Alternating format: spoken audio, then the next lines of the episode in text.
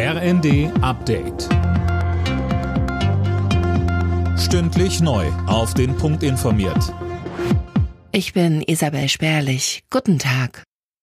Bei der Deutschen Bahn kehrt nach Sturm Soltan wieder Normalität ein. Wie ein Sprecher sagte, sind fast alle Schäden beseitigt. Einschränkungen oder Umleitungen gibt es aber nach wie vor im Fernverkehr. Außerdem sind die Züge heute proppevoll.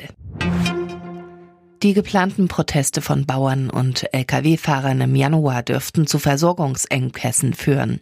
Davon geht der Präsident des Bundesverbands Güterverkehr und Logistik Engelhardt aus.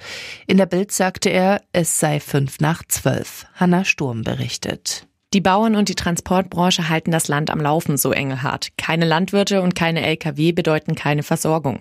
Man wolle mit den Protesten zeigen, was man von der wirtschaftsfeindlichen Politik der Ampelregierung halte. Es sei bereits fünf nach zwölf.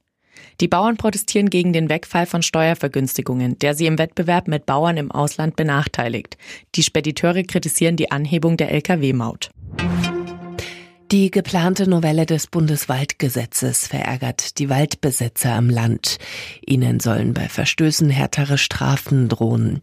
Das berichtet die Bild. Der Vorsitzende der Familienbetriebe Land und Forst, Max von Elverfeld, spricht in der Bild von einem Ausdruck tiefen Misstrauens gegenüber Forstleuten. Polizeieinsatz bei Charlie Sheen. Der US-Schauspieler ist in seinem Haus im Nobelort Malibu von einer Nachbarin angegriffen worden. Er wurde ärztlich untersucht, kam aber nicht ins Krankenhaus. Die Hintergründe sind noch unklar.